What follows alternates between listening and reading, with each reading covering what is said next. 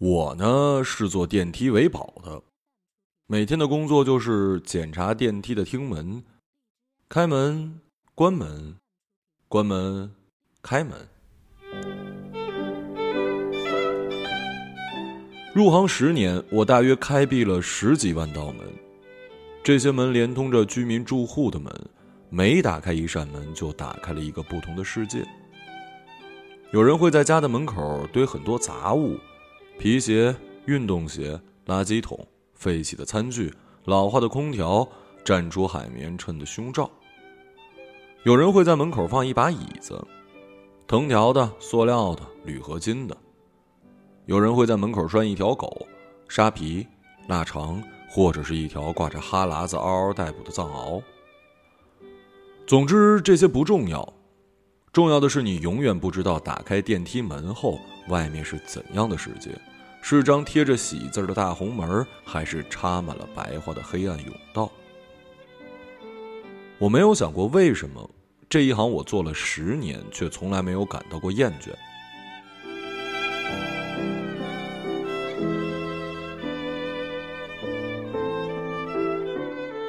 大河跟我同年进的单位，经过培训上岗，一起做了电梯维修工。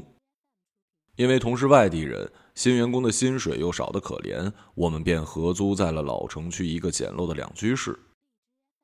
这个社区里，除了一些本地的老年人，大部分是像我和大河这样的外来打工者。社区靠近闹市，临街有很多的 KTV、洗头房，不少的小姐也赶来这里安家落户。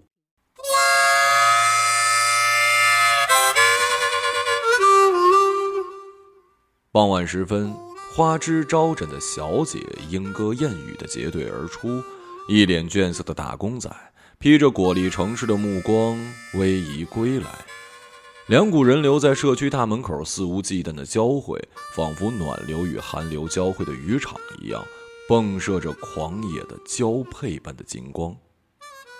别死盯着看了，苏杰，回头我给你介绍一好的。大河憨憨的咧开嘴。这是他招牌式的傻笑，玉白的牙齿上粉嫩的牙龈分外的莹润，这种粉白的配色似乎给人以诚实的感觉。要不然大河也不会很容易的就跟漂亮的姑娘好上了。我眯着眼睛淡淡的回答：“其实我已经有了。”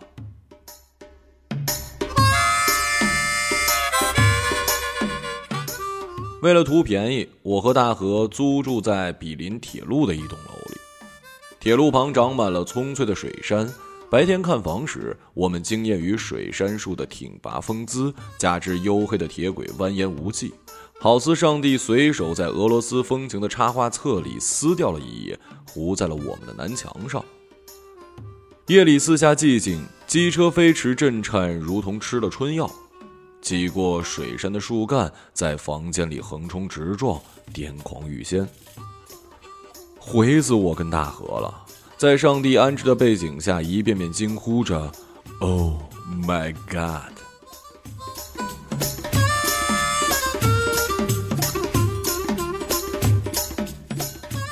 那年夏天，天气燥热不堪，我赤身睡在房间的地板上。几乎每天被午夜两点剧烈的震颤从梦境里生拉硬拽。此后，我渐渐有了心病，快到两点，人便不自觉地挣扎在半睡半醒之间。火车的震颤感袭来，仿佛有一双大手在推摇我的地板。醒醒，苏秦，快醒醒啊！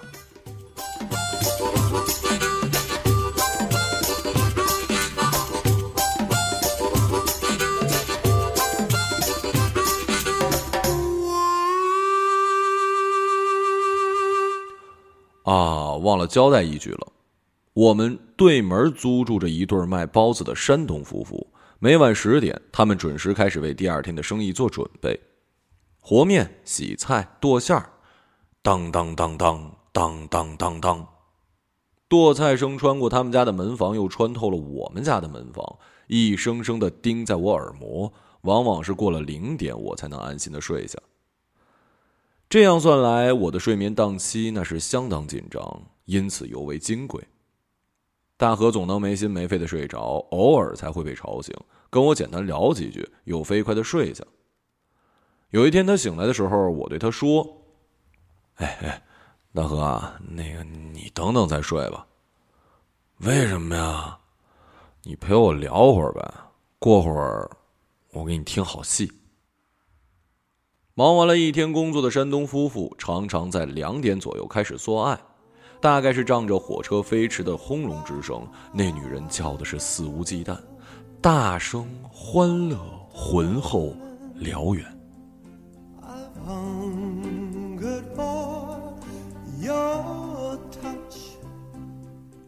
我和大河屏气凝神的听完全程，期间各自咽了口水，各自摆正了下体，然后我说。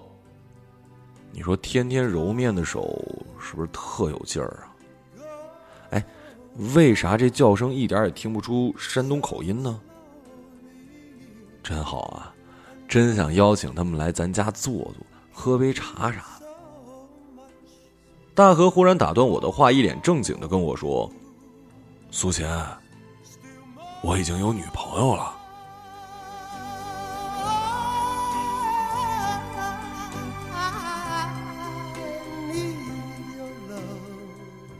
那眼神极为坚定，穿过夜色亮得惊人，仿佛在给我下最后通牒。我笑笑说：“好事儿啊，别这么瞪着我呀，咱俩又不是 gay，改天带家里来坐坐呗。”然后我习惯性的摸摸下身，居然还硬着。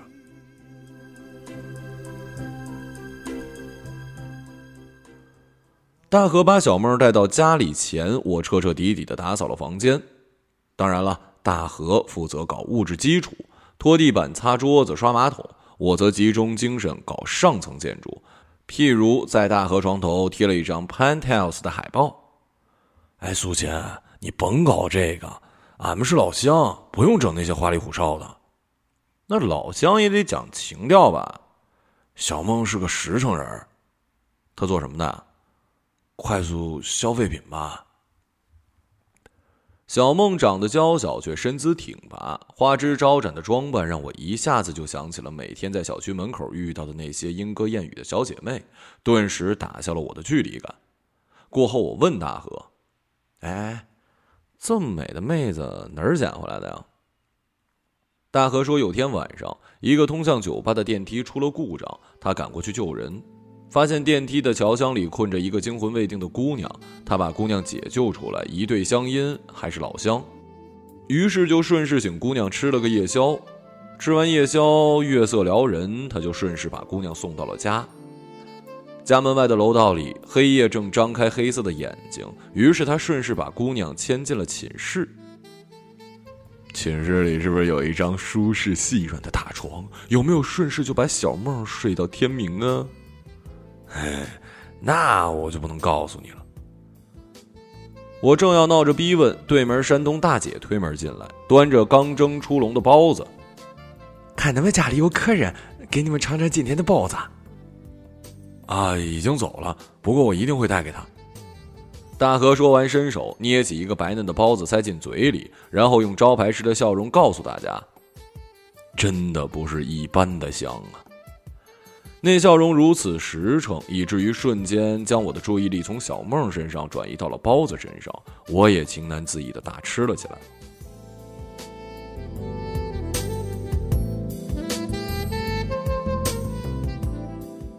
大河跟小梦的感情发展顺利，两个月后，大河偶尔会在小梦那边留宿。再后来，我跟小梦也熟络起来，他们甚至会到家里来过夜。我跟大河租住的一居室被大河用床单分成了两居室，然后他又用攒来的钱在房间里极其奢侈的装了一台空调。就这样，我跟大河被一道帘子阻隔在了两个世界，只不过这个不符合通俗意义上的围城理论，因为外面的人总想进去，而里面的人却不肯出来。有一天，我急修电梯，半夜才赶回来。大河似乎刚跟小梦好过，正在卫生间里吹口哨。门帘卷起了一角，我不自觉地向里张望一眼，看见了披着头发的小梦正拉开自己的皮包，从大河床铺底下抽钱出来。我心中忽然被一阵冰凉的疼痛占据，先前那些对于大河跟小梦的好感荡然无存。这事还没完呢，有一天大河晚上加班，我独自睡在家里，半夜照例被吵醒，折腾到近三点还不能睡。这个时候，对面楼房间里突然亮起了灯，我警觉地凑近窗前，看见一个披着浴巾的女孩在房间里夹着一根香烟。我的好奇心把我的眼珠子定在了玻璃窗上。那女孩似乎很累，夹着香烟的手半天也不曾移动。然后她忽然举起香烟，一股脑的将烟头吸尽。火光明灭的刹那，我看清了她的脸。我几乎可以断定，那就是小梦。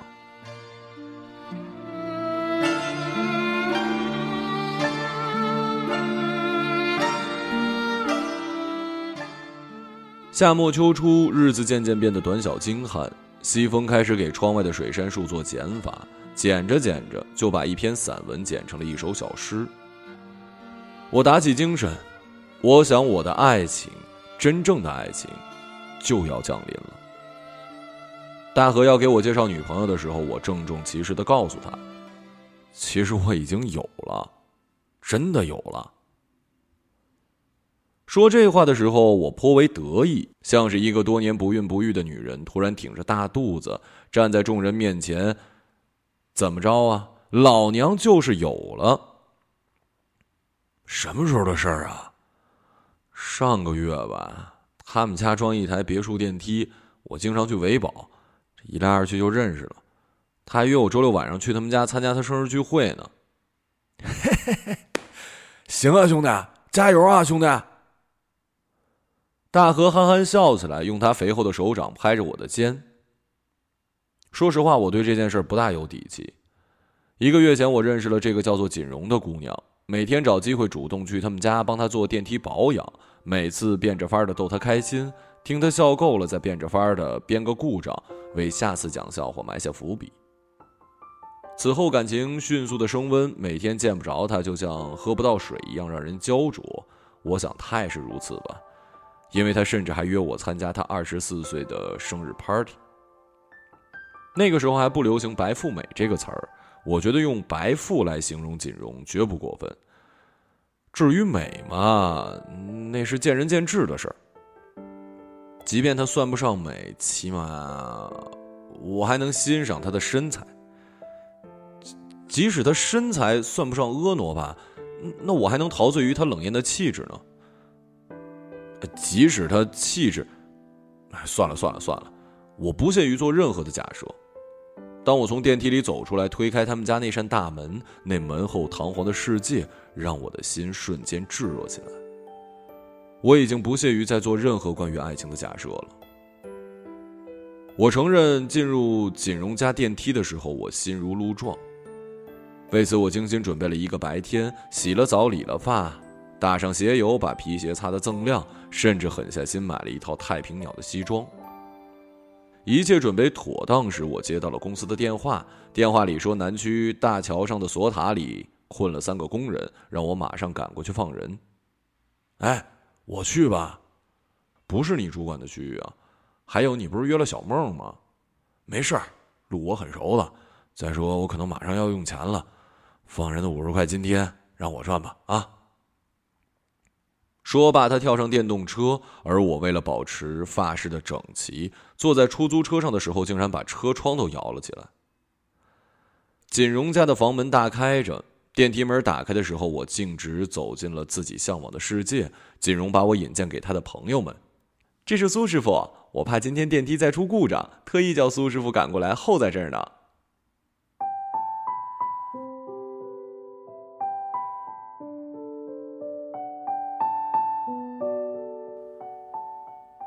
你们知道吗？人类一思考，上帝就发笑。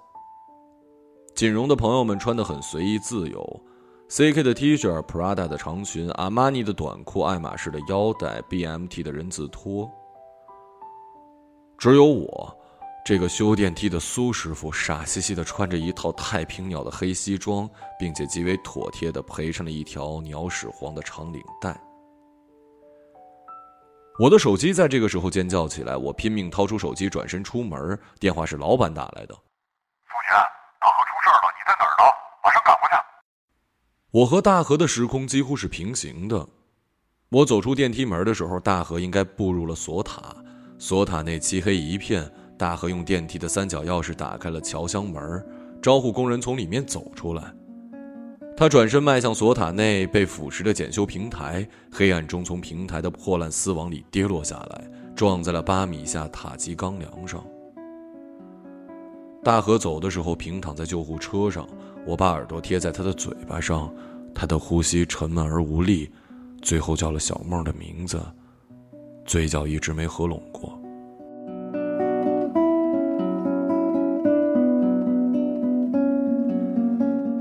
帮着大河整理遗物的时候，我在他的床垫下发现了很多张百元大钞。想起客厅目睹小梦的那一幕，我忽然明白是我错怪他了。原来他是把自己的钱偷偷放在了大河的床下。那段时间，大河买了空调、冷风机，日子过得很拮据。是小梦补贴了我们的生活。想到这儿，我瘫坐在了地板上。此后，我再也没有小梦的任何消息。我搬出了那栋小区，也彻底告别了半夜被吵醒的日子。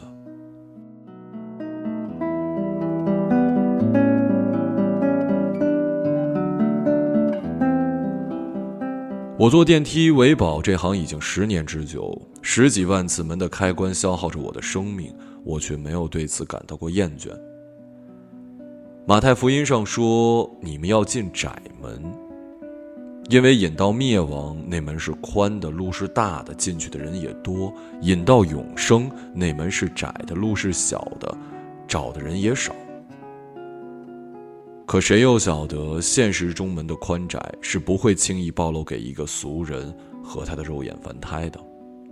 我坚持做好电梯急救工作，即便做了主管，升了经理，如果半夜接到电话，仍会一刻不停地赶到现场，打开门，打开那扇背后未知的世界。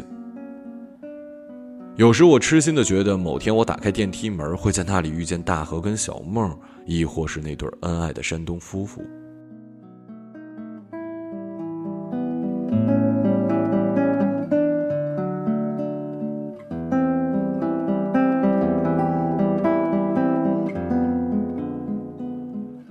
有天晚上，我接到一个求助电话，是公司一个新员工打来的。他说他遇到了一台带内门锁的电梯，电梯里困了两个人，门锁要在桥厢顶上拨开，他一个人没有办法完成操作。我马上赶到现场，从上面的楼层跳到了桥厢顶，拨开桥门锁，呼唤员工从外面开门放人。借着幽暗的灯光，我看到了一位年轻的母亲，她个头娇小，却身姿挺拔。手里牵着一个十来岁的小男孩，那小孩听到我的呼唤，轻轻仰起头，用一个大大的笑容向我致意，憨憨的样子让人感觉分外的踏实。门开了，温暖的光大把的涌入电梯，小男孩惊喜的跳出门外，随即跟母亲消失在了门厅外的光亮里。不知怎么的，在门后，在那黑暗的井道里，我的眼眶难以自抑的温润起来。就在那一瞬间，我好像找到了马太福音中里的那道窄门。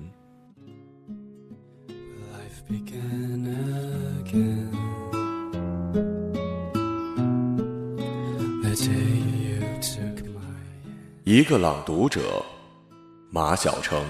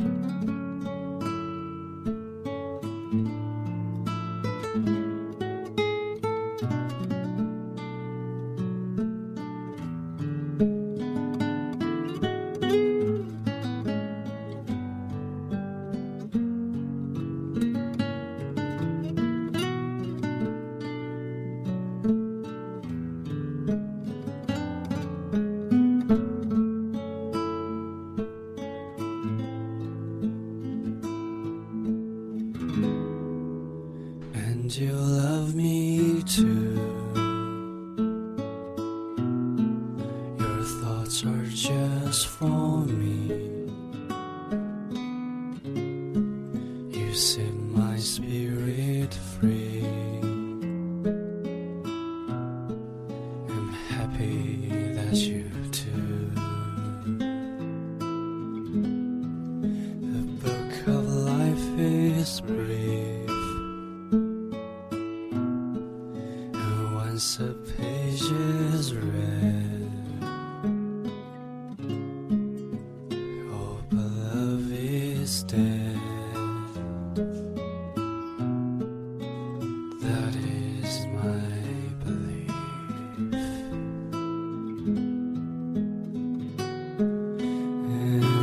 Yeah.